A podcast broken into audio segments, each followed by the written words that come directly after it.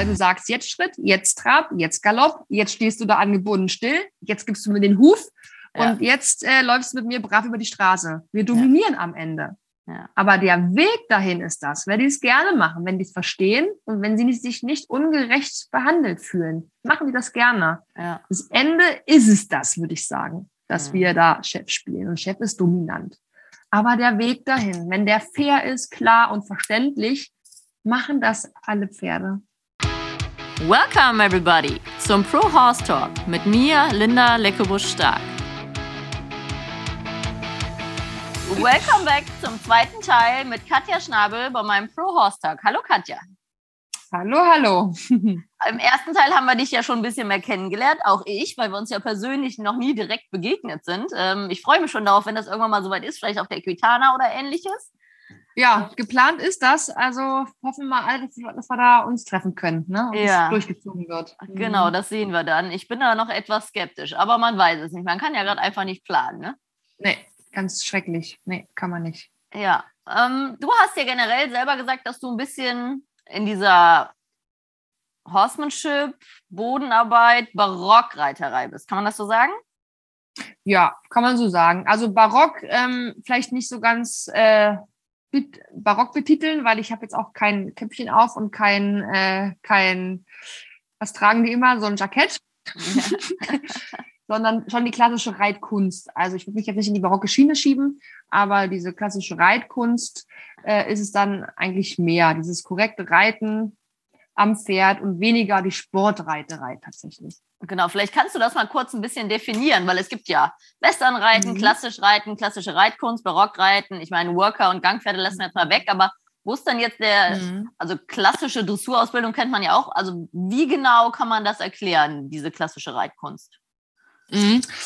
Also klar, die klassische Reitkunst, das ist natürlich der Unterschied zur Sportreiterei, dass man da ja viel mit dem Pferd, ähm, ich sag mal, auf der Stelle arbeitet und viel Kraft entwickeln will, eine explosive Kraft und nicht immer nur im Vorwärtsgang und Vorwärtsdrang ist, sondern die Pferde viel mehr schult, auf den Sitz zu gehorchen oder sich einzulassen und darauf zu reagieren als ähm, es ganz banal zu sagen, vorwärts zu reiten, Wolten zu reiten ähm, und zu springen zum Beispiel, sondern beim Barocken wird es ja viel, viel feiner und viel, viel feiner abgestimmt.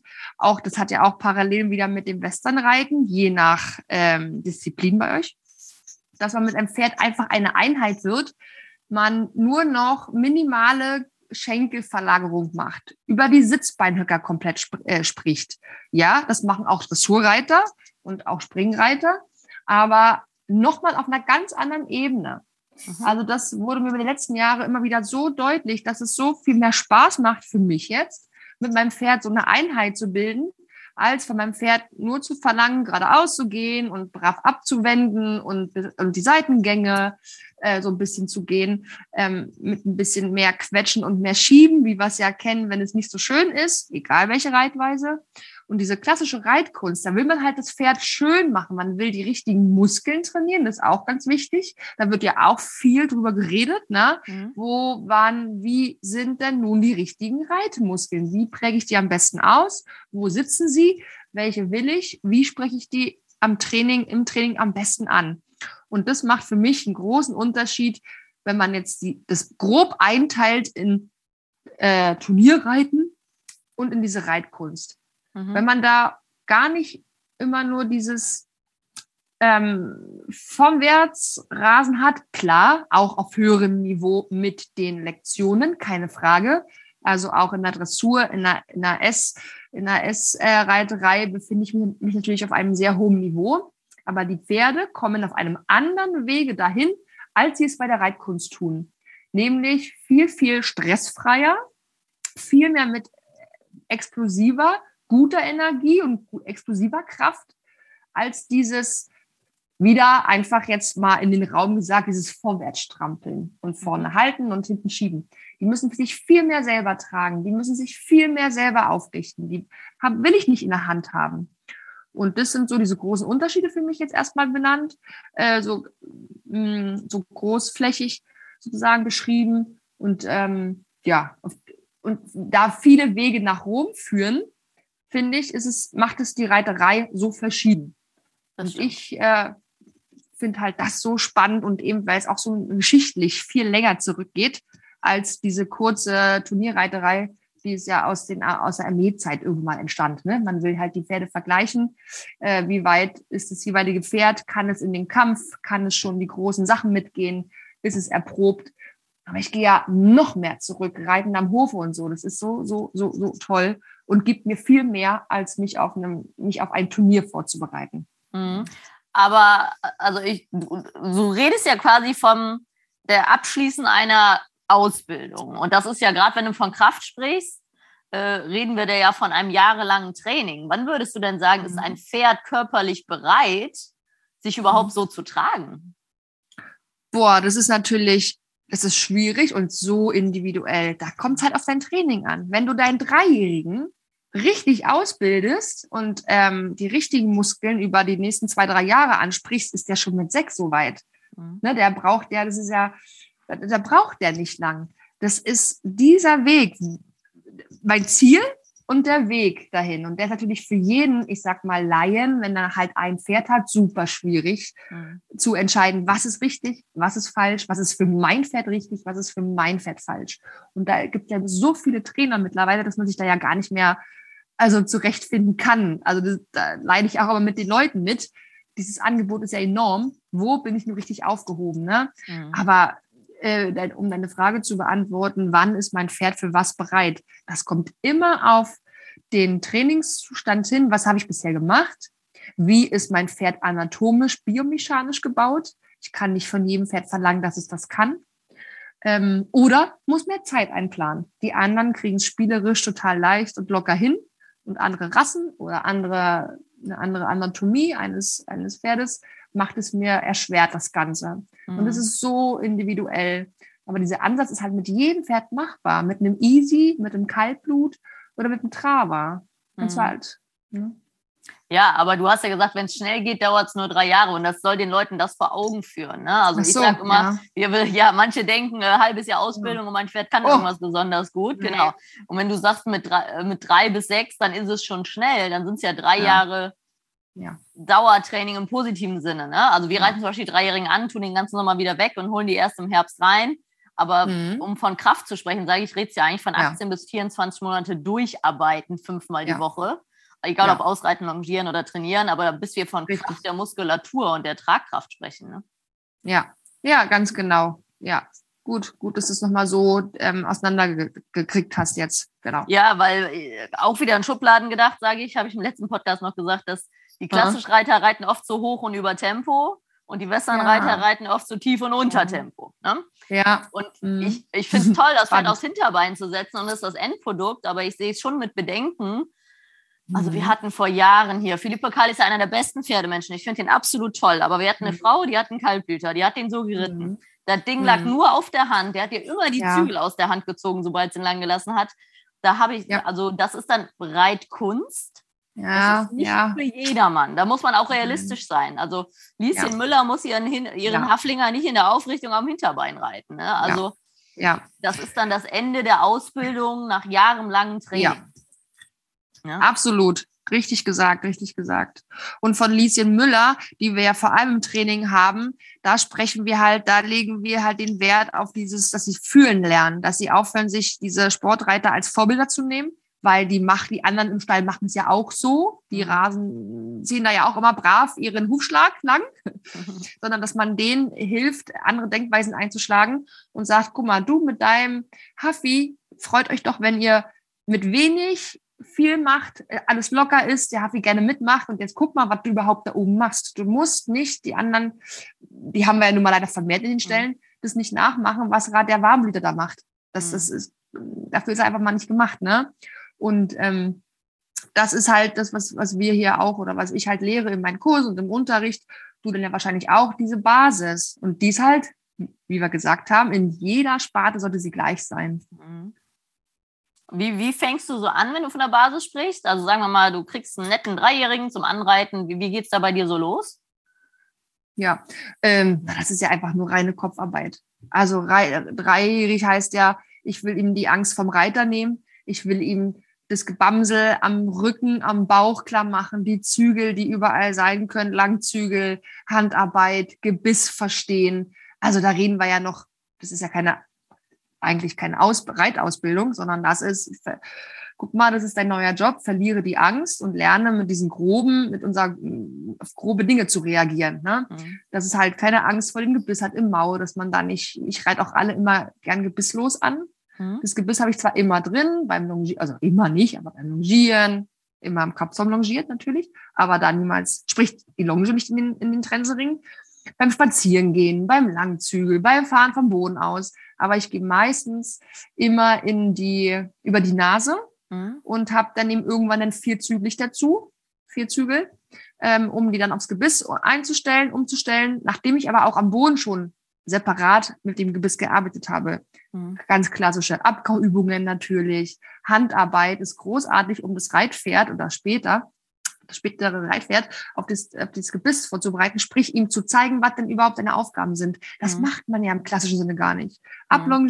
Gebiss rein, Trense rauf, Gebiss rein, ablongieren, mal der Reiter drauf, äh, wenn die Angst weg ist und der, der, der logische Führer in der Mitte. Und dann äh, geht's Runde für Runde und dann wird halt da einfach auch festgehalten, mhm. so dass ja auch nichts passiert und so, ist ja richtig.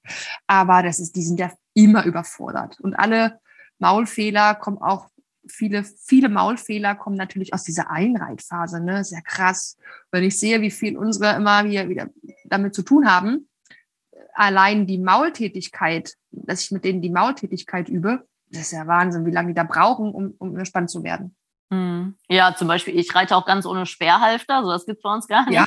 Und ich Nein. kannte auch keinen Zungenstrecker und keinen Zügelarm, bevor ich in ah. meiner Lehre in die überbetriebliche ja. äh, Ausbildung in der Landesreitenden Fahrschule gegangen bist, weil das habe ich bis dahin noch nie gesehen. Da war ich dann 19 und Ach, sowas äh, kannte ich bei uns ja. beim Westernreiten. Gott sei Dank äh, nicht. Habe ich noch, also Zungenstrecke heißt ja, die strecken die Zunge raus. Und Zügellahm ist ja, wenn du es aufnimmst, dass dann anfängt, richtig den Takt zu verlieren, bis hin zur Lahmheit. Ne? Also ja. das sind natürlich die Negativbeispiele. Aber das gibt einen schon sehr zu Zähne knirschen, ganz schlimm. Die ja. Zähne knirschen an den Hallen. Und es wird einfach überritten. Mhm. Es wird sich einfach ein Mist drum gekümmert und die armen Pferde knirschen mit jeder, mit jedem Schritt. Das ja. tut mir so leid, tut mir so in der Seele weh, wenn ich das ja. sehe und die Leute stoisch, egoistisch, arrogant einfach ihre Lektionen reiten. Ja, stimmt. Die müssten eigentlich erstmal die Basics machen. Ne? Also ein durchlässiges Pferd, was seinen Job gern macht, den Takt hält, locker durchschwingt und das man auch mal lang lassen kann, zum Beispiel im klassisch Reiten. Also bei vielen, ich, ich meine, ich bin am mhm. Westernbetrieb groß geworden, ich kenne das alles nicht so, ich höre es immer nur, aber mhm. gefühlt, wenn du die mal loslassen würdest im Galopp, wären die dann alle weg. Also mhm. ähm, ja, genau. keiner ja, den Takt halten oder vielleicht entspannt durchparieren, im Gegenteil. Ne? Genau. Also, das ist ja. Ganz genau. Und deswegen macht so gebisslos reiten Sinn oder auch ein, ein jedes Pferd kann man am Halsring reiten lernen, weil dann müssen wir nämlich ganz viel über den Sitz reiten. Mhm. Dann muss man sich trauen, mit Pferd eine Einheit zu werden, dass man dem auch mal zeigt, dass es anders geht und dann kann man immer mehr weniger Züge benutzen. Und dann kommt man nämlich dahin, dass er die echten Muskeln benutzt, die er braucht für sich. Mhm. Aber doch nicht, wenn wir sie durchgehend festhalten. Ne? Mhm. Ist ein langer Weg. Wenn du solche Pferde hast mit diesen Maulfehlern, boah, da kannst du, da, da will sich keiner mit beschäftigen, weil das dauert ein, zwei, drei Jahre. Das und stimmt. so viel Zeit hat der Reiter, der da oben gerade für das nächste Turnier übt oder da die der den Mädels, äh, den anderen Mädels ein bisschen Eindruck verschaffen will, was sie nicht hier für tolle Sachen reiten kann das, das, das, das wollen die einfach nicht. Ja, das, das ist Arbeit. Und das ist runterfahren, den Ego, das Ego runterfahren. Ja, einfach für das Pferd. Das, das ist so traurig, das kommt mich mal wieder so an. Ja, aber da sind wir ja wieder bei der Aufklärungsarbeit, die wir beide versuchen zu leisten. Bei vielen ist es Unwissen. Die sehen das so, das wurde immer schon so ja. gemacht. Und wenn das so im ja. Stall ist, dann sind die jungen Mädels ja. auch so Weg. Ne? Egal, ob das jetzt. Springstall, Rainingstall oder whatever das ist dann für jede Sparte. Normal, ne? Also Easys, Galoppbar, wir wollen da wirklich keinen rausnehmen. Es ja. gibt keine Sparte. Man kann das einfach nicht immer so pauschalisieren. Boah, die Easy, die Gang, die Western Gang und ja. Springreiter ja ganz schlimm. Nein, es gibt überall mega tolle Reiter, die sich das so erarbeiten und mit allen Jungpferden da einen tollen Weg gehen. Mhm. Und dann gibt es so in jeder Sparte diese bösen Menschen. Genau. Es, ist, man, es, sind einfach böse Menschen. Punkt. Genau. Ich sage immer, die können eigentlich nicht nett sein. Also wenn man Tiere so behandelt, dann kannst ja. du mir nicht erzählen, dass du eigentlich ein netter ja. Kerl bist. Das ist so eine grundethische Einstellung, glaube ja. ich. Ähm, Absolut. Und das verbindet die Empathie. Guten wie die Schlechten. Ja, Empathie und Ego. Ja. Ich will mich hier nicht verändern, weil das macht man so und die gucken alle und mein Trainer macht es ja auch und beim Trainer knirschen die auch alle. Großartig. Mach dir mal selber Gedanken, bitte. Ja, ja, da, da, müssen dann manche auch auf ihr Bauchgefühl hören. Ne? Manche lassen ja. sich dann zu sehr beeindrucken von irgendwelchen Erfolgen oder ne, Ego. Ist, äh, ja, ja, das stimmt. Dann hast du von das, das Wort Handarbeit in den Mund genommen. Ist das bei dir die Bodenarbeit oder ist das was anderes? Äh, Handarbeit ist was anderes. Also Bodenarbeit, also bei der Handarbeit kommen wir schon in die Arbeit mit dem, mit dem Zügel am Gebiss oder auch gebisslos mhm. ähm, in die ganzen in die ganzen Lektionen, um sie halt am Boden ähm, vorzubereiten. Also die Losgehen, ganzen Seitengänge zum Beispiel, Übergänge. Losgehen, rückwärts angehen, rückwärts gehen, dass die sich lernen, vom Zügel abzustoßen. Meine Gerte ist dann der Schenkel mhm. und dann gerade Linien, runde Linien, dann gehe ich immer mit vorne am Kopf und ähm, habe den Außenzug über den Rücken, über den Hals gelegt und äh, mit der Außenhand greife ich den Außenzügel und mit der Innen dann äh, nahe am, ganz nah am Trensenring oder eben an der Nase.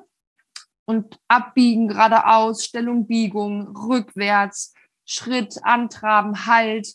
Also, ähm, dass die Pferde meine Impulse im Maul verstehen lernen und auf der Nase oder und auf der Nase. Die Gerte ist dabei am, am Bein und imitiert das Bein. Und so müssen, das müssen alle Pferde können und mit mir machen, aus Sicherheitsgründen einfach auch von, für mich und für meine Mädels, dass sie halt schon wissen, was da los ist. Weil mhm. dann braucht sich der Reiter im besten Fall, wenn alles andere auch gut vorbereitet ist, nur draufsetzen und die wissen halt schon, was los ist. Oder Korrekturpferde. Hm? Ja, ich mache das in Form von Doppellonge oder langer Züge. Vielleicht willst du das sagen, was da für dich der Unterschied ist? Ja. Ja, also das sind auch super grundlegende Basisübungen, die auch alle meine Pferde und super, dass du es auch machst, die Pferde einfach können müssen. Mhm. Ähm, und die Handarbeit ist halt nochmal richtig am, am Pferd dran, am Maul, dass ich fast der Reiter bin. Also Langzüge, da ist man halt immer weg oder Doppellonge, da ist man da weg und kann nicht so präzise und minimalst einwirken, wie ich nachher mit der Hand auch sein möchte am Kopf, ob Nase oder Maul. Und deswegen ist diese Handarbeit so großartig, äh, weil sie wirklich reitvorbereitend ist. Aber ja. das ist natürlich koordinativ auch sehr anspruchsvoll, wenn man so nah am Pferd ja. ist, oder? Genau, weil dann lernt man auch mal A, sich selber mhm. ähm, kennen und mehr. Man merkt sofort, wie viel Kraft wirkt, wenn ich das oder das mache. Und das mhm. sieht man und das fühlt man. Mhm. Und dann kann man, geht man auch mit einem ganz anderen Gefühl in den Sattel, wenn man das regelmäßig macht ähm, und kann da oben mit den Händen nochmal ganz anders einwirken, weil man dieses Feedback da unten sieht und mhm. fühlt. Mhm. Also das ist großartig. Ja? Mhm. Weil da muss ich jetzt auch ehrlich sein, habe ich so noch nie gemacht. Also ich mache halt Doppellonge oder vom Boden aus fahren. Das ist ja so ein bisschen ähnlich, je nachdem, ja. wie anspruchsvoll man das gestaltet. Ähm, mhm. Aber das, mhm. deswegen habe ich jetzt so extra explizit gefragt, weil ich schon gedacht habe, was mhm. du was anderes meinst.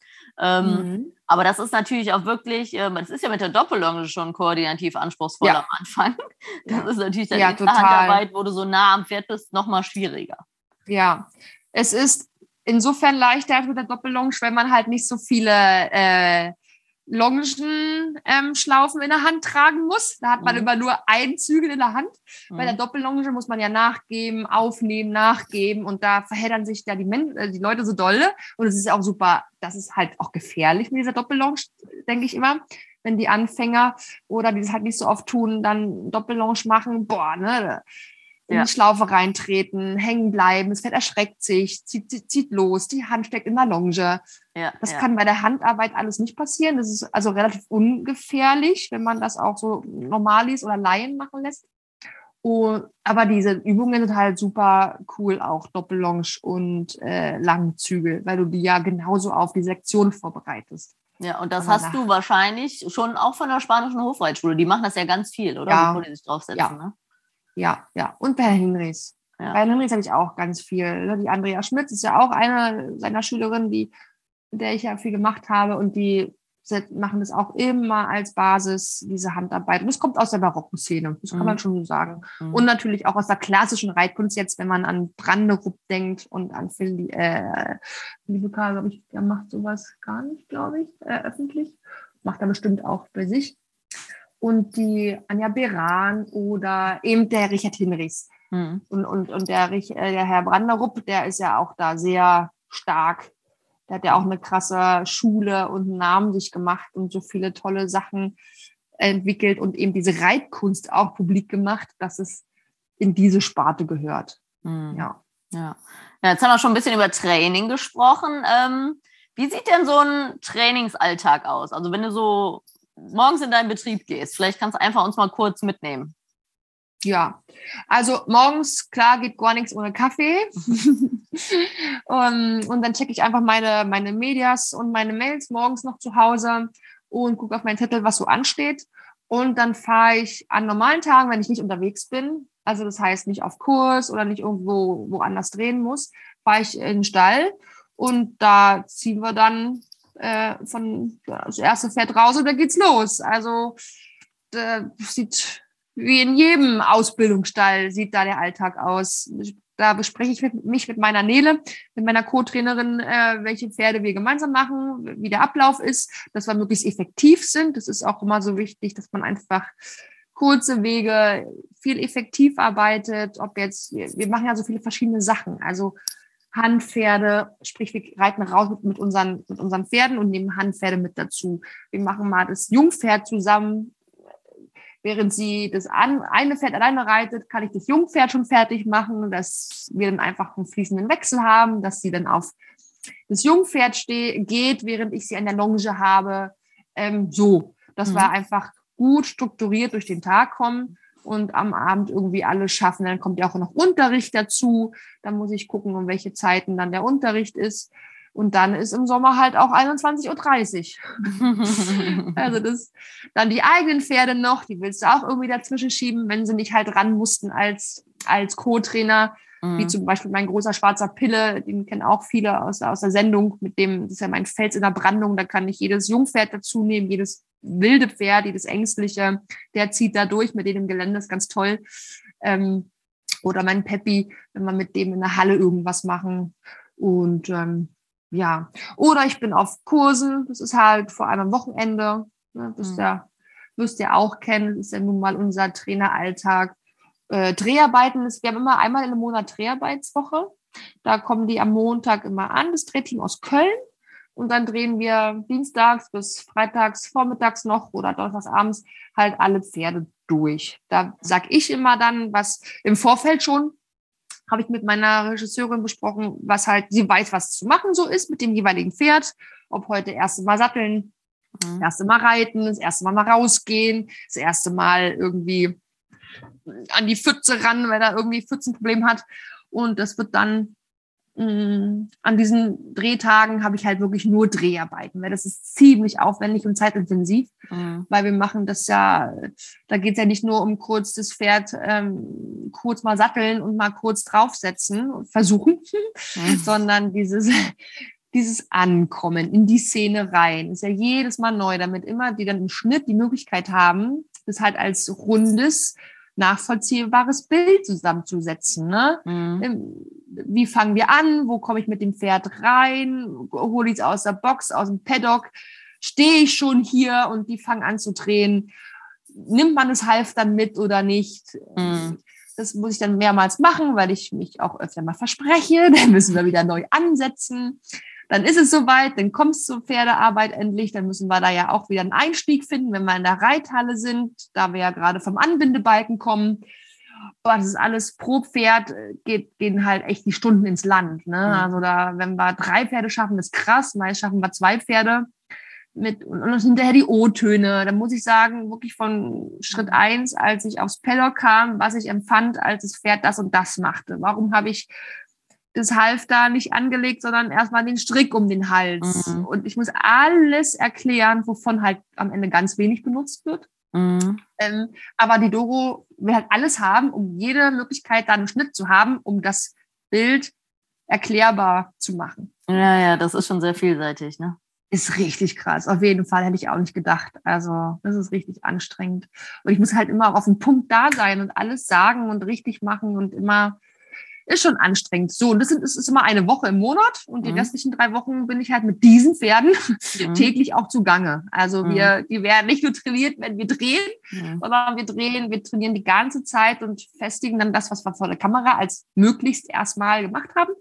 Und dann wird es drei Wochen nach wiederholt und Routine reingebracht. Pferde sind Routinetiere, sie brauchen ja. halt Routine, dann kommt die Sicherheit und dann werden sie brav.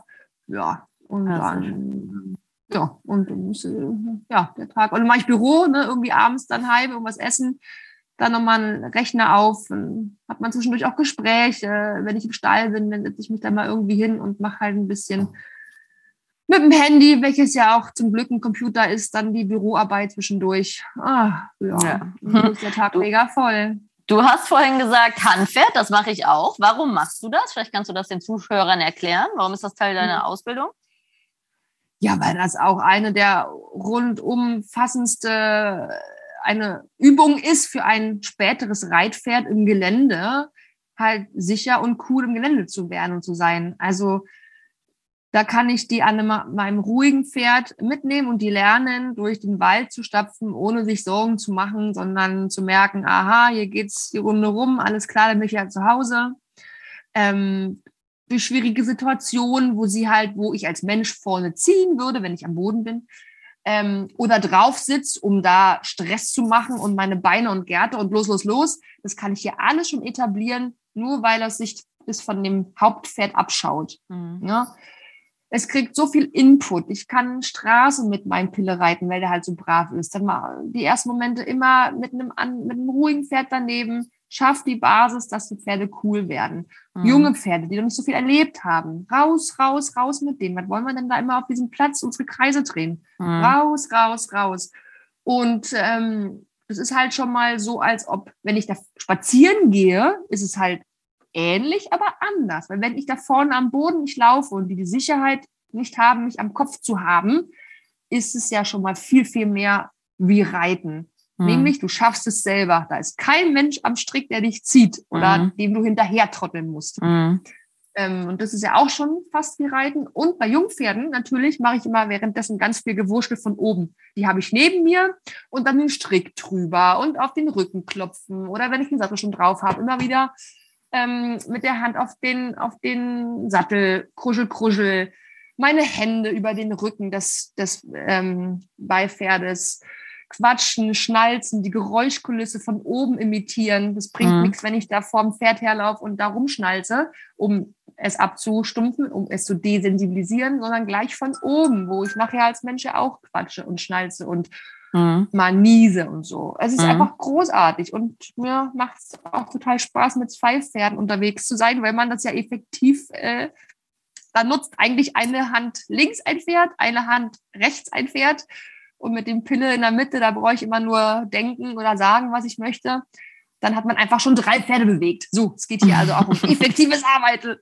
Ja, ich mache es auch mit alten Pferden zum Teil, weil die einfach dann äh, ja. rückenfreies Geländetraining haben. Ne? Und für das Ganz Reitpferd ist es ja dann auch wieder ein Prozess, Handpferde mitzunehmen, ist ja dann die nächste Stufe. Und das ist so ein bisschen, ich nenne das immer Cowboy Broke, ne? Dass du ja. die anbinden kannst, absatteln kannst, von oben, äh, Ground Tie also dann werden das so ein bisschen Arbeitspferde und umso mehr sie können, ja. auch meine Sportpferde, die ja. werden alle gleich behandelt ja. und geritten, umso einfacher sind cool. die auch am Turnier. Ne? Also äh, das ist äh, eine coole Sache, finde ich, und man hat halt zwei Pferde gearbeitet. Genau, genau. Aber klar, na, stimmt, was du jetzt sagst, dass man das äh, Hauptpferd da auch nochmal in diese Rolle bringt und ihm einen Job, einen Job gibt. Mhm. Und dass die dann cooler sind, wenn du sogar noch mit denen in ähm, Turnier gehst und so weiter, ist halt, ist halt Hammer. Einfach ja. zwei Pferde bewegt und trainiert. Kopf wie Körper. Ja, genau, genau. Ja, da kommen wir auch schon zum großen Thema. Ähm, jetzt haben wir ja schon ein bisschen über das körperliche Training gesprochen. Noch kurz, ähm, wenn du Pferde in Gruppen unterteilen müsstest, was wir ja tun, weil die alle verschiedene Charakter haben und so, könntest du vielleicht so grob ein paar äh, Zuordnungen nennen? Also wenn du jetzt, ich meine, bei Menschen gibt es ja auch verschiedene, extrovertiert, introvertiert, ängstlich, mhm. sensibel. Mhm. Kannst du das mhm. grob so für Pferde bezeichnen? Ja, na klar, das ist sehr gut zu bezeichnen. Also hier haben wir auch genau wie beim Menschen die Intros und die Extros, die, die wirklich immer ihre Meinung äußern, die präsent sind, die sagen, die zeigen, was sie meinen durch Körperhaltung und Körperbewegungen oder die eher, wo wir denken, oh, phlegmatisch ist dieses mhm. Pferd, sind halt die Introvertierten, die sich alles anschauen, die nicht gleich an Flucht denken, die alles verarbeiten und ähm, drüber nachdenken, als jetzt und hier zu überreagieren. Mhm. Ähm, das sind schon auf jeden Fall diese zwei großen Einteilungen. Und daraufhin muss man natürlich den Umgang auch und das Training abstimmen, ganz mhm. klar. Und ähm, dann habe ich halt dazu noch die Ängstlichen oder die Mutigen. Das wäre ja? jetzt genau meine Frage gewesen, was ja nicht ja. unbedingt zusammenhängt. Ne? Also schon mhm. überwiegend, aber kann auch switchen. Genau. Und oftmals ist es ja auch menschengemacht. Also junge Pferde, klar, die stehen jetzt hier da, wie sie, wie die Natur sie geschaffen hat, wenn du die als drei Jahre, Dreijährigen reinholst oder zweijährig schon. Da kann man ja auch alles schon erkennen. Aber wenn man jetzt Korrekturpferde hat oder Leute, die wollen, dass ihre Pferde das und das besser können, das ist ja oftmals menschengemacht, wenn sie Angst haben oder auch wenn sie aggressiv sind. Diese, die Extrovertierten, die sagen, bam, hier bin ich und das lasse ich nicht mit mir gefallen und bam, geh weg, ich leg die Ohren an und renne auf dich zu. Mhm. Weil ich im Vorfeld überfordert worden bin, gemerkt habe, dass ich stark bin, dass ich, weil ich unfair behandelt worden bin. Ähm, und das muss man als Trainer auf jeden Fall unterscheiden, auf jeden Fall analysieren und dann eben das fördern, ähm, diesen, den Grund das Pferd fördern oder den Grund eindämmen und wieder das Pferd so ein bisschen runterholen und es einnorden, sage ich immer, mhm. um, um, um seinen wahren Charakter sozusagen wieder zu haben und dann darauf einzuwirken. Also die Ängstlichen, Ängstlichen, die muss ich halt stärken. Ganz klar, das sind dann halt so Übungen, ne? Vorgehen, ähm, Langzüge durchs Gelände, fahren am Boden, mit ganz vielen Dingen konfrontieren, und nicht immer nur zu Hause, wichtig. Nicht immer nur im, im Wohnzimmer und auf dem Reitplatz, zu dem ich sage Wohnzimmer, sondern raus in das echte Leben, raus, raus, auf die Straße, in den Wald, da mal Sachen hingestellt und so oder Leute bestellt, die da irgendwas machen oder Hunde oder andere Pferde, ähm, dass ich die halt bestärken kann, wenn es, wenn es ängstliche Pferde sind, die ich pushen muss. Mhm. Oder Pferde, die ich halt runterholen muss und wieder so ein bisschen einnorden und eintakten muss. Mit dem muss man ja auch anders umgehen. Und das muss man auf jeden Fall erkennen. Sonst ist es unfair und es wird dann meist nicht besser, das Problem. Genau. Oder meine Ausbildung, meine Förderung. Mhm. Ja, ja, das ist ganz lustig. Wir haben gerade, äh, wir haben jetzt die Jungen drin, die drei werden. Die werden mhm. jetzt vorbereitet zum Anreiten, dann werden die kurz angeritten, dann gehen die den ganzen Sommer wieder raus. Sind alle sehr gut entwickelt, topfit, sind alle ja. zusammen groß geworden. Und das ist Mega. total lustig. Zum Beispiel, ich habe mir so eine Plane gebaut an der Gerte und mhm. der eine hat eine Sekunde gezuckt und hat dann schon reingebissen. Und bei dem anderen cool. habe ich vier ja. Tage gebraucht, da dran ja. zu kommen, obwohl ich das ja. zusammengehalten habe. Und das zeigt einfach diese Unterschiede. Also der eine ist sehr mutig, der kann auch so ein bisschen hochfahren, da muss auch sagen, jetzt hören wir mal wirklich zu. Und der andere hat Angst vor allem, der hat kein Selbstvertrauen. Das heißt, den muss man ans Händchen nehmen, in Watte packen, gut zusprechen, alles langsam machen, alles fünfmal wiederholen. Mhm. Und dann mhm. wird das auch. Der ist auch mental noch nicht so weit, zwar körperlich fit, genau. aber ähm, ja. und ähm, das ist echt, das ist natürlich unsere Erfahrung, aber das ist der Job zu sehen, was habe ich denn da? Wenn ich ein Pferd genau. habe, was sowieso schon Angst vor allem hat und ich strafe es noch, dann mache ich das ja. bisschen Selbstbewusstsein, was sie ja haben, kaputt. Ne? Andersrum, genau. wenn ich diese Strong Character habe, wie ich sie manchmal nenne, da muss man auch mal Zuckerbrot und Peitsche. Da muss man auch mal kurz ja. mal sagen, so geht's nicht. Und ja. dann muss man sie wieder motivieren, mitzuarbeiten, die Lösung zu finden. Ne? Und das ist ja, ja das, äh, was die Erfahrung ausmacht und die Präsenz. Aber gerade Pferde, die es falsch gelernt haben, das ist natürlich schade, dass man die dann leider doch zwischendurch korrigieren muss. Aber die müssen aus diesem Muster raus. Die fallen ja dann immer wieder in diese Muster und dann muss man die kurz mal erreichen und dann muss man auch sofort wieder nett sein. Und das ist so, die einen sind, glaube ich, gerade so mit Hengsten, die einen sind sehr streng und wollen, dass der Hengst sich benimmt wie ein Wallach und die anderen ja. haben die ganze Zeit Angst vor dem Hengst, ne? Also dieser ja. Mittelweg. Ja. Ja, du sprichst mir aus der Seele. Ich habe jetzt nichts dagegen zu setzen. sehr, sehr gut. Wir zwei ja. verstehen. Ja, und, das und wir verstehen die Pferde. Das ist ja die, das Wichtige. Genau, ich glaube, das Grundwichtige ist, dass man dem Pferd immer gut ist. Und ein Pferd macht ja nichts absichtlich falsch, sage ich immer. Ne? Also Nein, wenn die im System nicht. sind, dass sie ihre Pause kriegen, wenn sie die Lösung finden, dann suchen die ja die Lösung. Ne? Also ja. ähm, Und gerade die, die Pferde, die steigen, bocken etc., das sind eigentlich die Pferde, die Hilfe schreien, sage ich immer. Ne? Ja. Das ist eigentlich da, wo der Mensch irgendwas verbockt hat. Ne? Genau, und da. Ja. Und da kommen halt äh, die Leute an ihre Grenzen. Und durch das falsche Handling in diesen Situationen wird es halt immer schlimmer. So, mhm. und die können den Pferden nicht helfen. Da muss ein anderer dann mal helfen. Mhm. Ähm, und das kann man nur erkennen, woran es liegt, wie wir, die halt so viel Erfahrung haben und so viele Pferde unterschiedlichster Art an die Hand kriegen und genau erkennen. Da bist du genauso schnell wie ich, bei dir, wie dieser Grundcharakter ausschaut. Ne? Das, mhm. das erkennen wir sofort. Mhm. Aber mega spannend mit den jungen Pferden, ne? Gleiche Herkunft, gleiche Auf, auf, äh, Aufwuchs. Und ja genau, Zucht und auch manchmal auch äh, halb, sprich, Gene sprich die Genetik. Und trotzdem so verschieden im Charakter. Mhm. Das sieht man ja auch bei Vollgeschwistern, auch unter Menschen, ne? Also ja. sind vier Geschwister und sind trotzdem zum Teil sehr unterschiedlich, ne? Also ja. Deswegen geht diese Schablone halt nicht auf und immer nur alle schnell irgendwie einreitbar machen, um zu verkaufen. Ey, scheiße, hart, das, das mhm. geht nicht, es geht so nicht. Es geht irgendwie immer gut, mhm. aber die Pferde, die aus dem Raster fallen, ja, das sind auch die, die halt dann du weißt schon, wo landen oder als äh, schwierige Pferde an irgendwelche Freizeitretter verkauft werden, weil sie im Sport nicht gehen. Aber das ist einfach nur, weil sie einfach überfordert wurden in den, jungen, in den ersten jungen Jahren. Mhm. Ja, und die und werden natürlich auch sehr speziell gezüchtet. Zum Teil sind es halt so kleine Border Collies oder Windhunde. Ja. Und Lieschen ja. Müller braucht den nicht, wenn sie ausreiten ja. möchte. Ne? Also da haben wir mit genau. unseren Westernpferden natürlich schon sehr viel Glück, dass sie sehr ausgeglichen sind. Ne? Ja.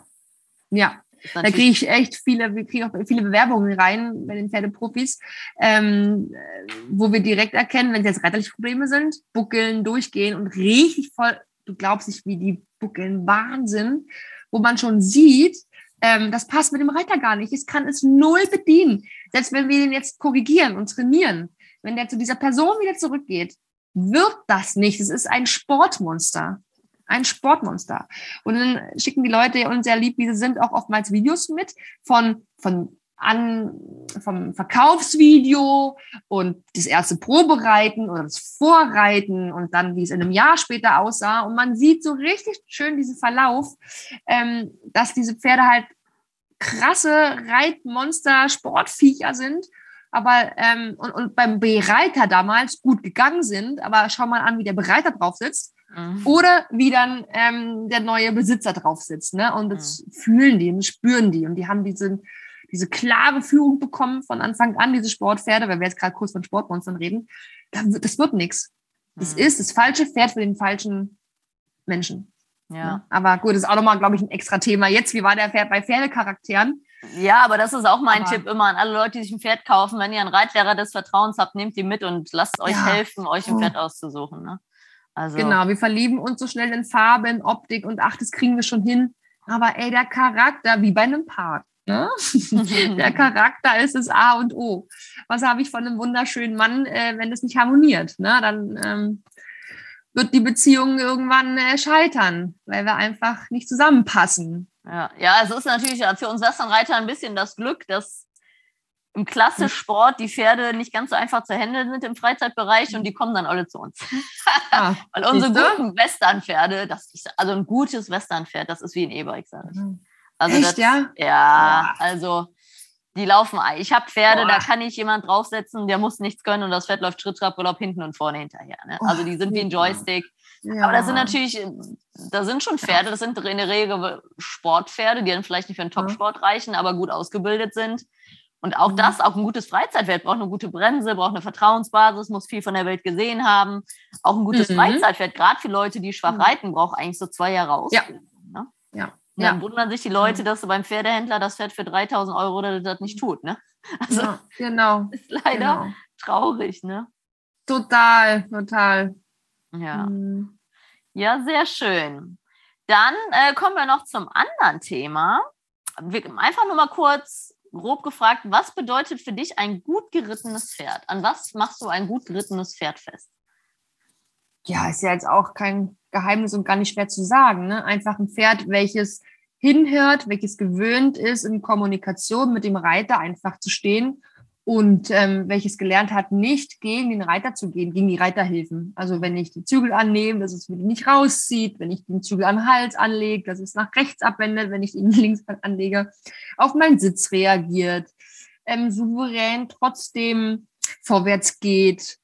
Ähm, einfach, dass, dass die Basics stimmt, dass ich die Gangarten ähm, einstellen kann sozusagen und die Richtung, ohne dass es immer, äh, dass es halt versucht, irgendwie auszubrechen, über die Schulter wegzurennen, gegen den Zügel zu gehen und äh, dass man halt mit Kraft reiten muss. Ich will null mit Kraft reiten, ich will mit Zuppeln arbeiten, mit Faust schließen, Faust wieder öffnen, ähm, mit Knie zu, ausatmen, wieder ins Row, ins Langsamer gehen, Knie auf, lockeres Becken, gehe geh schwungvoller, gehe vielleicht schneller, gehe in die nächste Gangart, wenn ich mich groß mache, wenn ich mich ähm, wenn ich es im, wenn ich denke, einer will groß machen, Galopp, ne, so fein einfach mit mhm. mir, mit mir sein und wissen, was, was es bedeutet da oben, wenn ich irgendwas mache. Mhm. Da, da, kommen wir gleich zum nächsten Thema. Du hast gerade vom Sitz gesprochen.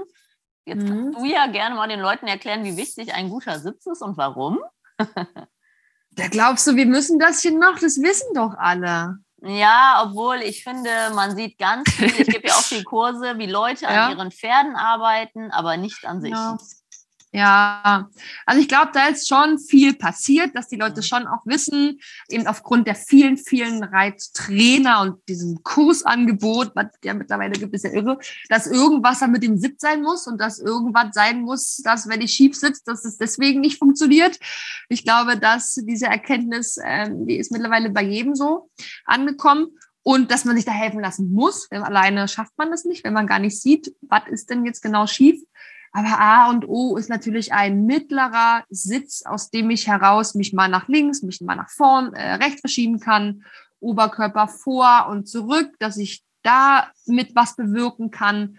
Was ist denn mein Gerade? Was ist denn mein Schief? Weil ein schiefer Reiter, der fühlt sich nicht schief, wenn er das schon länger tut, weil mhm.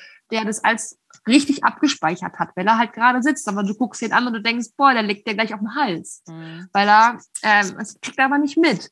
Der muss viel mehr im Lot sitzen, schön sich nach hinten da so reinsetzen. Ähm, und das fühlt sich für ihn voll schief an. Also der braucht dann von außen die externe, gibt ja dieses intrinsische und extrinsische Rückkopplung ähm, des Körpers. Der braucht ein externes Feedback, dass er sagt, dass wir sagen, stopp, du gehst mal, du bist wirklich zu weit vorn. Da hilft dann auch immer das Fotomaterial und Videomaterial, dass der sich, dass der Körper sich wieder, dass der Körper halt, ähm, der Kopf lernen muss, dass ein Gefühl falsch ist und ich ein neues Gefühl etablieren muss, was wieder richtig ist. Sprich, ein Reiter braucht ein Feedback von einem Trainer in Form von einem Kurs, in Form von einem regelmäßigen ähm, Reitunterricht zu Hause. Denn nur mit einem geraden Sitz kann mein Pferd gerade laufen. Dieses typische zum Beispiel wirst du auch kennen, über die Schulter abhauen. Mann, die sitzen alle schief auf ihren Pferden und wollen am Innenzügel den irgendwie darüber ziehen. Und, und mit dem Fahrrad außen. werden sie sitzen außen. genau. genau. Und mit dem Fahrrad wären sie schon längst umgekippt, würden sie so am Lenker innen ziehen, äh, ja. würden sie äh, rechts liegen. Und dieses, ah, dieses Verständnis ist gar nicht da. Ach so, das gehört zusammen. Ach so, das muss ich so und so machen. Das habe ich gar nicht gelernt. Mhm. Und das Körpergefühl. Und deswegen ist dieses ganze, diese ganze Sitzschulung mit der Sibylle zum Beispiel, mit dem Fellenkreisübungen, mit den Bällen, mit den Bandagen halt so genial, weil du lernst, deinen Körper zu fühlen. Und wenn man die Leute wieder gerade hinsetzt, wenn die anfangen, ihre Schulterachse wahrzunehmen, ist die Schulter gerade, ist auch das Becken gerade, ja, also zum Beispiel, dann, ähm, oh, abwenden ist ja ganz leicht. Ja, der macht das für dich immer gerne, wenn er weiß, das Pferd, wenn das Pferd weiß, was du überhaupt möchtest. Und vorher dieses Gezerre und Gezuppel, war halt gar nicht bös gemeint vom Reiter, aber er weiß ja gar nicht, wie, wie schief er sitzt, mhm. ähm, weil es halt nicht zu, so doll ist manchmal. Mhm. Aber trotzdem hat das Pferd die falsche Information und du ziehst das Pferd aus die Balance, aus mhm. der Balance. Mhm. Das ist auch immer das Ding. Ob jetzt langer Zügel oder kurzer Zügel, wenn ich gerade jetzt an, an die Westernreiterei denke, schön mit langen Zügeln, Nase nach unten.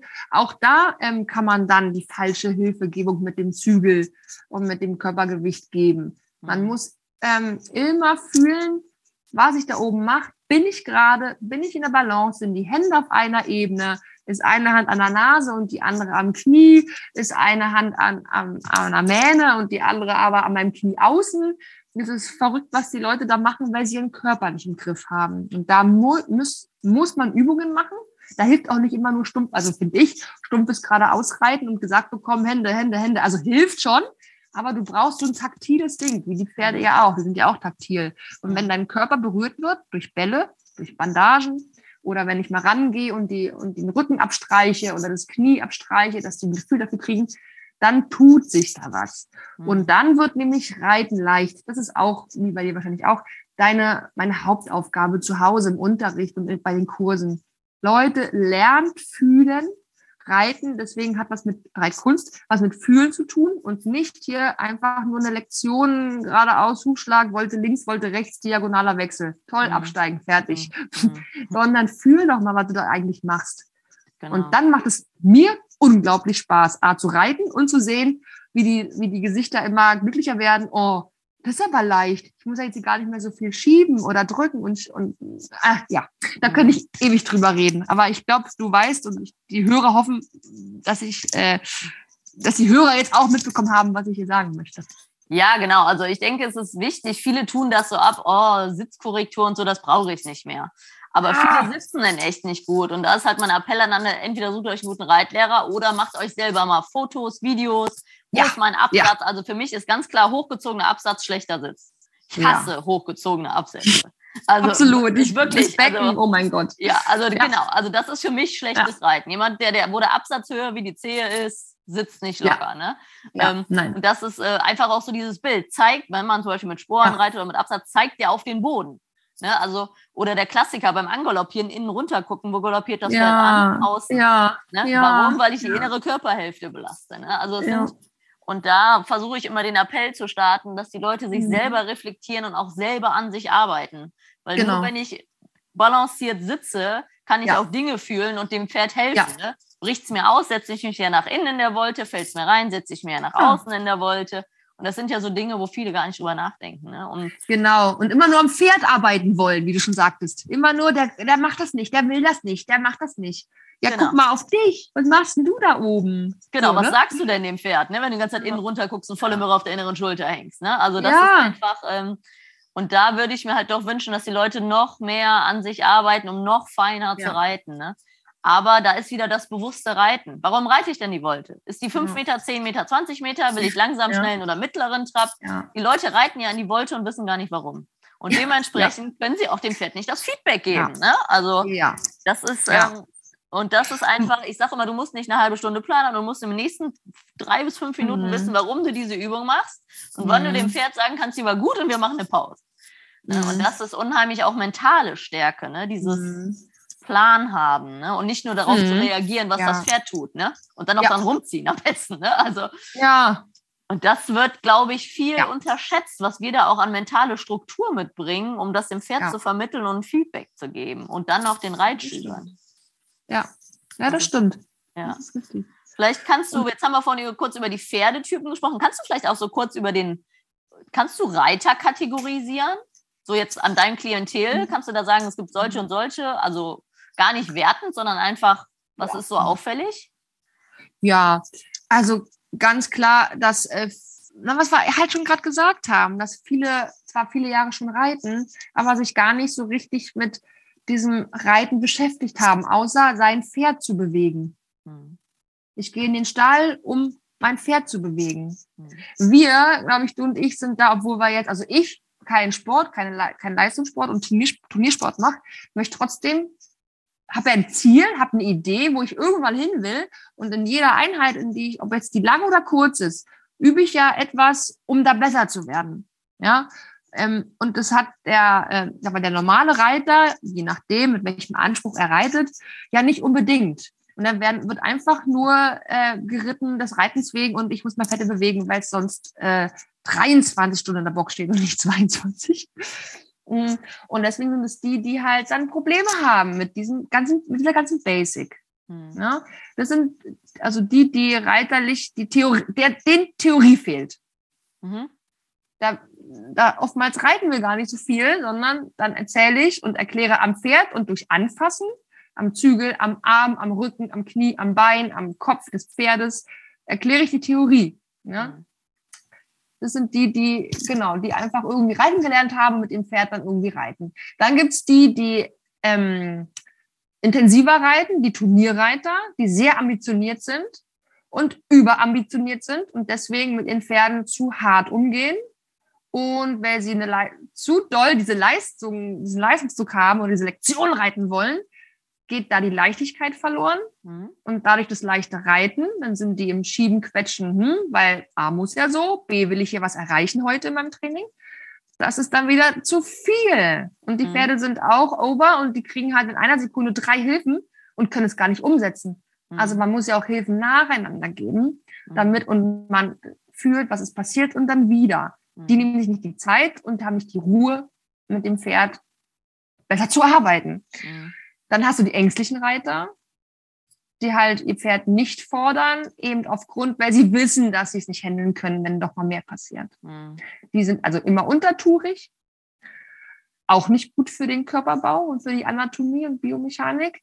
Dann sind es die, die halt ähm, sich Unarten überlegt haben, wie sie halt der Arbeit entkommen. Entweder durch Losrennen, weil Versammlung geht schwer ist, durch ähm, über die Schulter wegrennen, weil muss ich hier, der Zirkelreiten ist ja blöd. Ich will lieber hier mit der Bande, da kann ich mich anlehnen. und dann gehen die über die Schulter weg, weil der Mensch gar nicht klarkommt. Ähm, genau, die Kategorien würde ich jetzt mal so grob aufs erste. Ja. Bist du da, gehst ja. du da mit oder hast du ja, noch eine? Oder? Genau, es gibt die Ängstlichen, es gibt die Überambitionierten, es gibt auch die Ungeduldigen, aber das ist ja. ein bisschen mit den Überambitionierten oft zu tun. Mhm. Ähm, und genau, und es gibt die das sind so ganz liebe, nette Frauen, die aber planlos mhm. rumreiten. Ne? Ja, also da ja. haben die Pferde dann auch. Manchmal sage ich, ist auch einfacher schwarz oder weiß, anstatt die ganze ja. Zeit grau. Ne? Also, und deswegen appelliere ich immer, macht euch einen Plan für die nächsten drei Minuten, macht das auf beiden Seiten im Schritt und im Trab und dann geht ihr einen Schritt und überlegt euch was Neues. Ne? Also einfach äh, konkrete Ansagen. Und deswegen kommen ja auch Pferde manchmal besser mit uns klar, obwohl wir mehr fordern, aber weil wir klar in der Kommunikation sind wie mit ja. manchen Privatleuten, obwohl die da nur halb so viel arbeiten müssen. Aber es stresst das Pferd mhm. je nachdem zum ja. Teil, weil es die Lösung nicht findet. Ja, Gute, gutes Wort. Es ist Stress. Auch wenn ich nur denke, ah, ich tue meinem Pferd nicht weh und es will es nicht, dann mache ich das nicht. Es ist aber jedes Mal Stress, weil es ja immer an dieses Dis Diskutierverhalten kommt. Ja, genau. Ja? Und, und gerade die unsicheren Pferde werden dadurch richtig ja, buschig, ne? Und die anderen schalten einfach ab und schalten auf Durchzug, ne? Ja. Die Steiftiere, ja. ne? Ja, und auch das Klemmige ist ein Riesenthema. Die einen Pferde rennen den weg, weil sie sagen, Hilfe, ich verstehe dich nicht, ich komme ins Rennen, ich bin ein Fluchttier. Und dann ja. gibt es die Pferde, die, die ja. schalten quasi ab mit dem Leben im ja. Maul und im Vorwärtsgang und bewegen sich nur, diese Klemmigen haben wir im Western natürlich ein bisschen mehr, weil wir die stark muskulösen Typen haben. Ne? Ja. Ähm, mhm. Ja, und das ist, äh, was ich halt auch überhaupt nicht mag, ist die Leute, die sich vorne festhalten. Mhm. Ja, ja, wir im Western reiten weniger wie die klassisch Leute, ja. aber haben wir auch dann zum Teil mit großen Gebissen. Ist auch scheiße. Ne? Also mhm. ähm, mhm. schärferes Gebiss oder schärfere Sporen sind nicht die Lösung. Mhm. Da gibt es immer ein Grundproblem. Muss man erstmal einen Gang zurückschalten. Das ist nur genau. zum Verfeinern am Ende. Ne? Mhm. Drum, ja, auch in eurer Reiterei, in einer Westernreiterei gibt es auch die Guten. Die dürfen auch solche Gebisse benutzen. Aber nicht, wenn da noch reiterliches Know-how und Können einfach fehlt von der Kraft, von der Stabilität, von der Balance. Ja. Reit, Zügel unabhängig hat schon eine Bedeutung. Ne? Genau, und das ist einfach ein sehr weiter Ausbildungsweg, die Hilfengebung, ja. dass sie sitzt. Ne? Wir machen ja auch viel über Gewicht, wir dürfen ja auch viel mit Stimme machen. Und das mhm. ist ja die schönste Hilfe fürs Pferd. Ne? Ich finde das total schade, ja. dass die Dressurreiter ja. keine Stimmhilfe benutzen dürfen. Pferde sind ja. so schlau. Tatsächlich habe ich jetzt eine junge Stute und ich hatte gerade eine andere Trainerin dabei, die bringt den Pferden an der Doppellonge fliegenden Wechsel bei. Mhm, mega gut. Und ich mhm. überlege gerade, die Stute ist sehr mhm. schlau, die ist halb Vollblut, halb Porter, ob ich mhm. ihr das nicht mit einem Wort verbinde. So, na, also ich sag manchmal so aufpassen und dann gebe ich Küsschen, wenn die aus dem Schritt galoppt, ne, dass die kurz genau. wissen, kommt was. Und da, da habe ich, wenn ich echt aber überlege, ob ich so nach dem Motto aufpassen, hopp sage, oder? Also mhm, ja. Küsschen oder so geht nicht, haben wir ja schon alles. Haben, ne? Habt das schon, genau. Genau, aber ähm, also du brauchst einen Begriff, der sonst nie verwendet wird. Ja. ich glaube tatsächlich, wenn ich das paar, also wenn ich das mal 20 Mal mit der mache, nicht an einem Tag natürlich, dass die das dann auch unterm Sattel checkt, Was? wenn du das immer auf der gleichen Linie mit dem gleichen Signal Definitiv. Die, also 120 Prozent. Weißt du, welches Wort vielleicht sich eignet, wenn es noch nicht vergeben ist bei dir? Ja. Hopp, hopp. Hopp, hopp. Ach, siehst du. Dann so hat so Hopp zum Ah, jetzt kommt was und Hopp, Hopp. Ja, ah. ja deswegen, Takt. das ist ja links, links, hopp, hopp. ja, Deswegen, äh, da bin ich gerade ja, überlegen, ob man das, das kann man ja einfach antesten, ne? Aber Nur, da sind schlaue Pferde. Definitiv, ja. Uh -uh. Und es sind ja alles nur Hilfen. Ich erkläre auch immer meinen Leuten, ähm, und da sagen auch manche, stimmt, habe ich gar nicht drüber nachgedacht. Ihr wollt mit euren Reiterhilfen dem Pferd helfen. Es mhm. ist kein Befehl. Es ist kein, keine Drohung oder was Negatives. Mhm. Helfen mit euren Hilfen, Reiter, Bein und Zügel. Und deswegen mal sachte einsetzen und es ihm erklären. So. Mhm. Und deswegen Stimmkommandos sind auch Hilfen.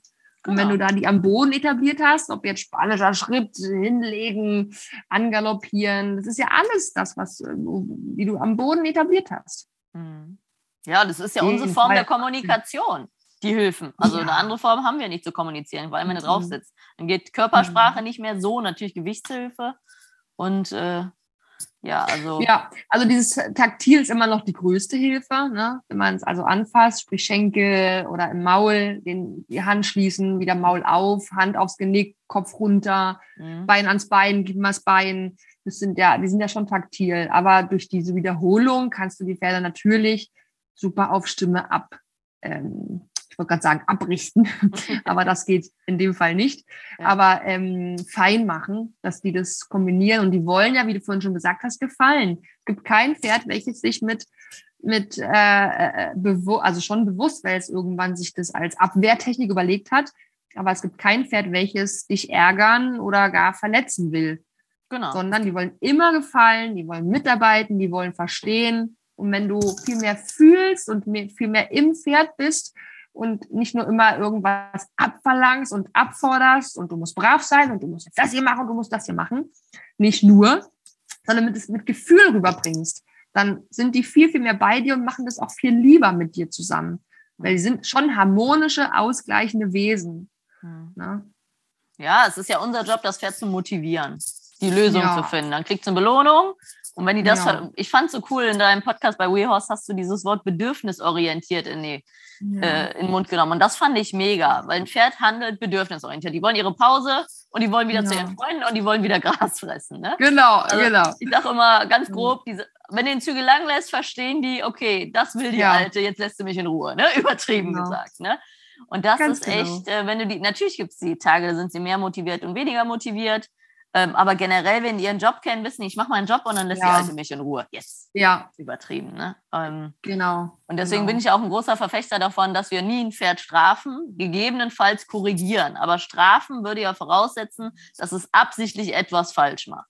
Und dann ja. habe ich in der Regel falsch gefragt oder es kennt diese Antwort noch gar nicht auf meine Frage. Ja. Ne? Und ja. das ist einfach also Strafen ist eigentlich auch ganz schlimm, ist ja dieses Anhalten rückwärts zerren. Ne? Das ist ja immer so eine Form der Verzweiflung. Oh. Ne? Wenn der Reiter nicht weiß, was er tun soll, hält er an und zieht am Pferd rum. Ne? Also das ist für mich so ganz klar schlechtes Reiten. Ne? Das, das ist Tierquälerei. Das hat nichts mit einer, ich habe ein Gehirn, ich bin ein Mensch, ich kann einem, einem Wesen, welches nicht Deutsch kann, etwas beibringen oder erklären. Mhm. Das geht so nicht. Das ist Tierquälerei. Ja. Da werde ich, äh, Fuchsteufelswild, hörst du vielleicht gerade, da kriege ich einen Hals. Das ist unmissverständlich, wie man, und alle reden von motivieren und positiv und mein Pferd liebt mich und mein Pferd liebt mich und dann sieht man solche Sachen mit den Pferden tun. Ja. Äh, der Mensch, der gerade, ach, äh, Bussi, Bussi, Bussi vorne aufs Maul gegeben hat, dann so eine Aktion abziehen. Ja, du das sollst stimmt. helfen und erklären, was du willst und es gemeinsam und motivieren. Mhm. Das ist doch keine Motivation, wenn du draufhaust und im Maul so wehtust und die Spore noch da reinhaust als Strafe. Ja, ja. Oh, nee. Das ist oft eine Überforderung auch vom Menschen, weil der Mensch keine Lösung ja. hat, ist er sauer und lässt die Emotionen ja. am Tier aus. Und das ist natürlich Richtig. so traurig, dass Pferde so gute Wesen sind. Und dann gibt es diese Problempferde, wo es heißt, sie haben einen starken Charakter, aber die haben auch irgendwann mal ein Recht zu sagen, verdammte Scheiße, ich habe keinen Bock mehr. Ne? Ganz also, klar, ganz klar. Ähm, und, und dann sind wir wieder beim Ego des Menschen. Mhm. Ja, Nur wenn er da oben drauf sitzt und gerade nicht das kriegt, was er will, ist es pures Ego. Und das werde ich, würde ich, fordere ich mir ein über Schläge und dominieren. Ich muss mhm. das in dem Moment dominieren. Mhm. Völlig falscher Ego. Ja, ist auch ein falscher Begriff. In der Ausbildungsthermik gibt es ja noch, wir müssen das Pferd dominieren. Und das ist ja Bullshit. Ne? Also wir müssen das Pferd motivieren, können wir gerne da reinsetzen. Ja. Aber als ja. dominieren, da ist eigentlich schon ein Fehler im System, wenn du so da dran gehst. Ja, am Ende hat es natürlich recht, dominiere ich, weil du auch, weil du sagst jetzt Schritt, jetzt Trab, jetzt Galopp, jetzt stehst du da angebunden still, jetzt gibst du mir den Huf ja. und jetzt äh, läufst du mit mir brav über die Straße. Wir dominieren ja. am Ende. Ja. Aber der Weg dahin ist das, wenn die es gerne machen, wenn die es verstehen und wenn sie sich nicht ungerecht behandelt fühlen, machen die das gerne. Das Ende ist es das, würde ich sagen, dass wir da Chef spielen und Chef ist dominant. Aber der Weg dahin, wenn der fair ist, klar und verständlich, machen das alle Pferde. Ja, ich sag immer, wir kümmern uns ja gut um die, dann können die auch ein bisschen was für uns tun. Auch wenn sie lieber mit ihren Freunden auf der Weide wären, wenn die fit sind, können wir die ruhig mal reiten und gymnastizieren und auch was ja. fordern. Das ist dann ihr Job wirklich, ne? solange man sie nicht überfordert. Ne? Und da mhm. muss ich jetzt mhm. eine Lanze brechen für den Sport. Ich selber bin ja Sportreiter, aber nicht um Sportreiter zu sein, sondern ich bilde Pferde aus und freue mich, die dann auf Turnieren vorzustellen. Aber bei uns leben alle Pferde gleich. Also bei uns steht der mhm. Europameister in der 16er Herde im Sommer auf der Weide die ganze Nacht. Ähm, unsere Hengste stehen mit anderen Pferden zusammen und mit Stuten. Also wir versuchen trotzdem jedes Pferd gleich zu behandeln. Und wir bilden es in dem Tempo aus, wie es das anbietet. Weil mhm. den Druck zu erhöhen ist sowieso nicht nachhaltig. Weil wenn sie es nicht leisten wollen, können sie es noch nicht, körperlich mhm. wie mental. Und dann Schlaufis drauf zu tun, das mhm. funktioniert ja auch im Turnier nicht. Also da da sind wir total entspannt und da haben wir aber auch das Klientel, Super. was entspannt ist. Also wir ja. wollen artgerechte Haltung und systematische Ausbildung und dann kann man auch Leistungssport betreiben, wenn man Zeit und Talent hat, sage ich immer. Ja, ja, genau. Ja. Perfekt. Hört und oft, oft fehlt eins von beiden oder beides leider. Ne? Das ist natürlich ganz schön, wenn das Pferd untalentiert ist und der Reiter und dann soll es. Ja, also, ja. Das ist genau. immer. Und deswegen ähm, ist das natürlich in der Sportreiterei schon zum Teil leider nicht so. Da ist es mehr Sportgerät, aber ich versuche immer ja. Vorbild ja. zu sein, dass es auch anders geht und es geht, aber es dauert. Voll. Das genau, dauert halt Weg, länger. Ne? Also und ja. da gibt es auch furchtbare Freizeitreiter, die mit zugebundenen Mäulern an ihren Pferden rumziehen. Ne? Absolut. Ne? Also, ähm, ja, weil sie so tun wollen, als wären sie halt eine der Großen und das eigentlich gar nicht können, aus, aufgrund mangelnder Erfahrung. Ja, ja. Ganz schlimm, ganz ja. schlimm. Ja, sehr schön. Also ich glaube, also wir haben schon viel vom Pferd erzählt. Es, es, es hört sich so an, als äh, würde man oder möchte man bei dir gern Pferd sein.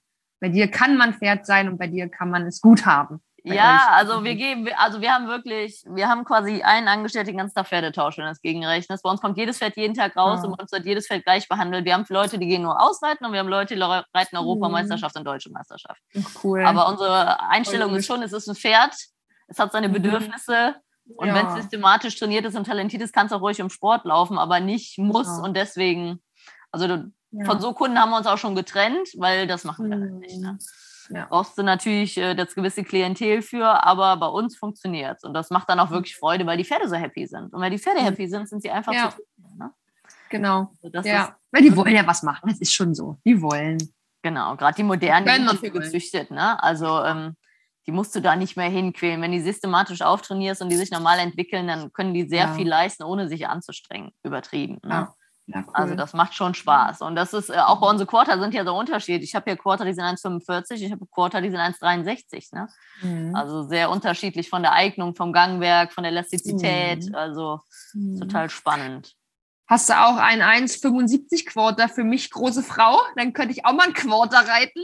Nee, ich, also ich glaube, unser größter ist 1,64.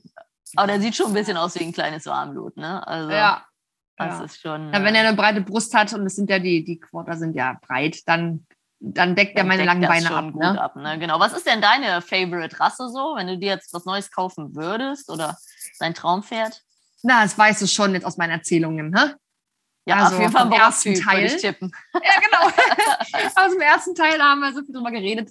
Na klar, der Spanier, der Barocke, der mhm. Lusitano, so ein großer Neo Neapolitaner damals, die waren ja auch so krass, oder so ein mhm. Fredericksburger, so ein, die großen Lipizzaner, schon diese. Ja. ja, ja. Obwohl es so viele Sportpferde gibt, Warmblüter, die halt auch irgendwie so ein bisschen barock schon aussehen, weil sie einen kurzen, breiten Hals haben, mega breite Schulter, nicht, nicht äh, rechteckig, sondern quadratisch sind. Also da gibt es auch dann im, im, im Warmblutbereich, wo ich eigentlich hin müsste mit meinen langen Beinen, da mhm. genug Pferde. Aber die, die Spanier, die Lusitanos, ja noch mehr, nachdem ich so viel Lusitano-Erfahrung noch sammeln mhm. durfte.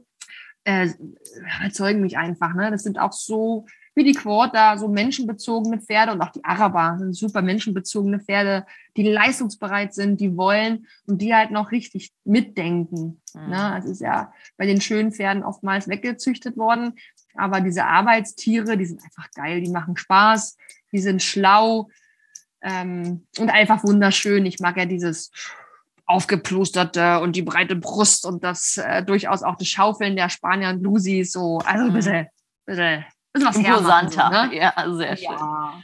Ja. ja, cool. Ja, in dem Fall halt die Lektion auch leicht dann. Ja, die haben diesen Lift in der Schulter. Ich sage immer, ein ja. Spanier, der wird langsam und geht nach oben zum Angaloppieren.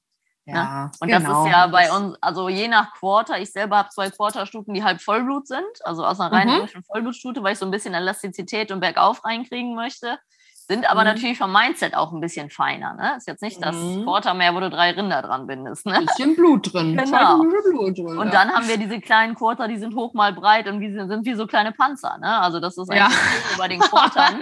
da gibt es für jeden etwas. Ne? Also, ja. Äh, ja. Und die sind total unterschiedlich, obwohl sie gleiche Rasse ja. ist. Ne? Also ja. ist, ich sag immer, oh ja, der Bernd, der schwört ja auf seine Quarter. Der würde ja liebst nur Quarter Brittpferde nehmen. Alle anderen, nur die Quarter sind noch so intelligent und so gut und so toll. Ja, die oh. sind wie so süße Labradore, die alles für ihr Leckerli tun. Ne?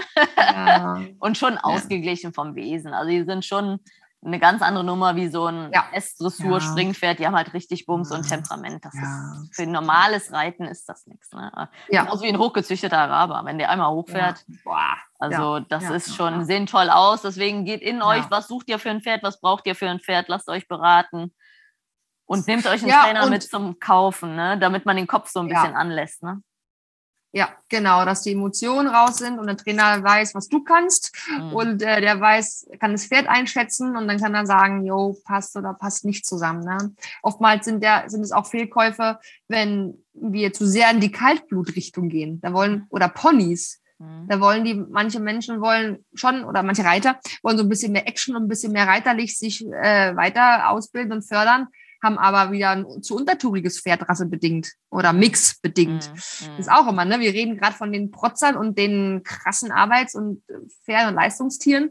Aber die anderen hast du ja auch noch, die so tiefenentspannt sind sich einfach gar nicht bewegen wollen und können aufgrund des Körpers und der genau. Muskelmassen und der Fleischmassen. Und ja. die dann traktiert werden, Spore und Gärte im Freizeitbereich, weil mein Pferd geht auf dem Platz gar nicht vorwärts. Ja, er kann nicht, er will nicht. Du brauchst halt ein anderes Pferd, weil du schon ein bisschen mehr möchtest. Und äh, mhm. das auch Die Athletik fehlt dann, ne? Ja. Athletik und ja. auch, also ein Rückgefährt möchte nicht über einen Reitplatz galoppieren, nein, zehn Runden. Ne? Also nein. Also, man, lass doch so ein riesen rheinisches, rheinisches sein und geh mit dem Ausrei äh, Schritt ausreiten. Genau. Aber ich habe irgendwelche Lektionen da auf diesem Platz, was ist denn das? Also genau, das ist genau. auch oft, was wir sehen im Freizeitbereich, wenn sie denken, braves mhm. Pferd ist das Wichtigere.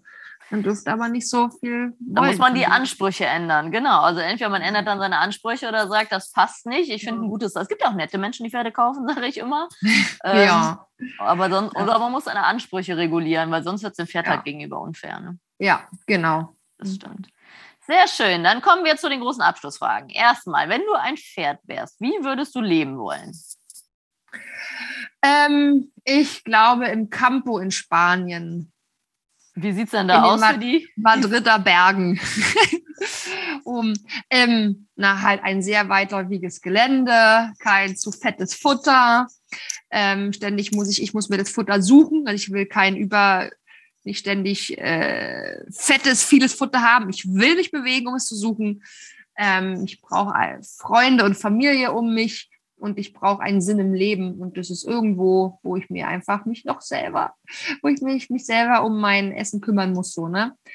Oder natürlich irgendwo an einem Haus bei einer Familie mit viel, viel Wiesenfläche, mhm. wo ich einfach auch fett sein kann. Und ich will auf keinen Fall, will ich ständig reisen müssen. Also diese Pferde, die ständig diese Stelle wechseln, weil irgendwas nicht passt, die sind auch so arm. Dieses ständige Stallhopping. Ich will kein Pferd sein von einem Menschen, der immer überall unglücklich ist, weil er irgendwie Fehler entdeckt in dem Stall.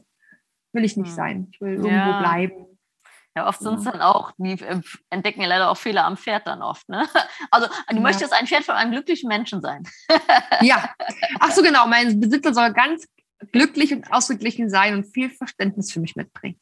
Genau. Und sich sonst einen guten Reitlehrer suchen. ja, genau. Und mal bei den äh, ein bisschen Reitunterricht sich holen. Genau. Sehr schön. Und was bedeutet für dich, das war eine große Abschlussfrage, der Begriff Horsemanship?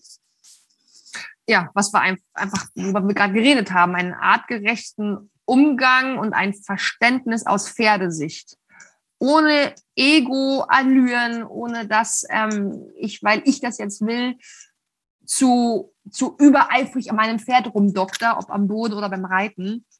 Ähm, mehr Verständnis, klar und fair mit dem Pferd, weil oftmals halt die Klarheit fehlt, weil ich gar nicht weiß, wie mein, was mein Körper macht und wie viel Energie ich einsetze und wie viel Druck ich mache und wann ich überhaupt mit dem Druck aufhöre. Das ähm, ist für mich auch alles Horsemanship. Und ähm, genau, artgerechten, fairen Umgang, durchaus aus auch Leistung. Also das spricht ja überhaupt nicht, steht nicht im Zwiespalt mit, mit, mit Leistung. Das, das können die Pferde gerne bringen, auch im Horsemanship. Das ist nicht nur am Seil im Kreis laufen. Das ist im Boden. Es fängt an, wenn ich zu meinem Pferd auf die Koppel gehe und es endet, wenn ich meine mein Spin reite oder meine Piaf oder meine, meine Einerwechsel. Mhm. Fair, klar und immer dem Pferd angepasst. Zwar mit, mit Zielen vor Augen, aber Step by Step. Sehr Egal schön. ob mit Knotenhalfter, Gebiss, mit Sporen, ohne Sporen. Das ist alles, sind alles kleine Hilfsmittel, die man benutzen kann. Aber wenn der Grundumgang und die Grundenergie und der Grunddruck und, und die, das Grundwissen da ist, dann kann das alles zum Einsatz kommen. Aber es muss alles mit Bedacht und mit Wissen einfach passieren. Ja, sehr schön. Ja. Ja, perfekt. Ich würde sagen, das war das perfekte Abschlusswort. Vielen Dank. ja, bitte gerne. Ich danke für das Gespräch. War cool. Hey, ich hoffe, du fandest diesen Pro Horse Talk genauso interessant wie ich. Wenn du noch mehr Infos brauchst, schau doch einfach mal vorbei auf meinen Seiten bei Instagram, Facebook oder unter leckebusch.com. Thanks for listening. Pro Horse Talk.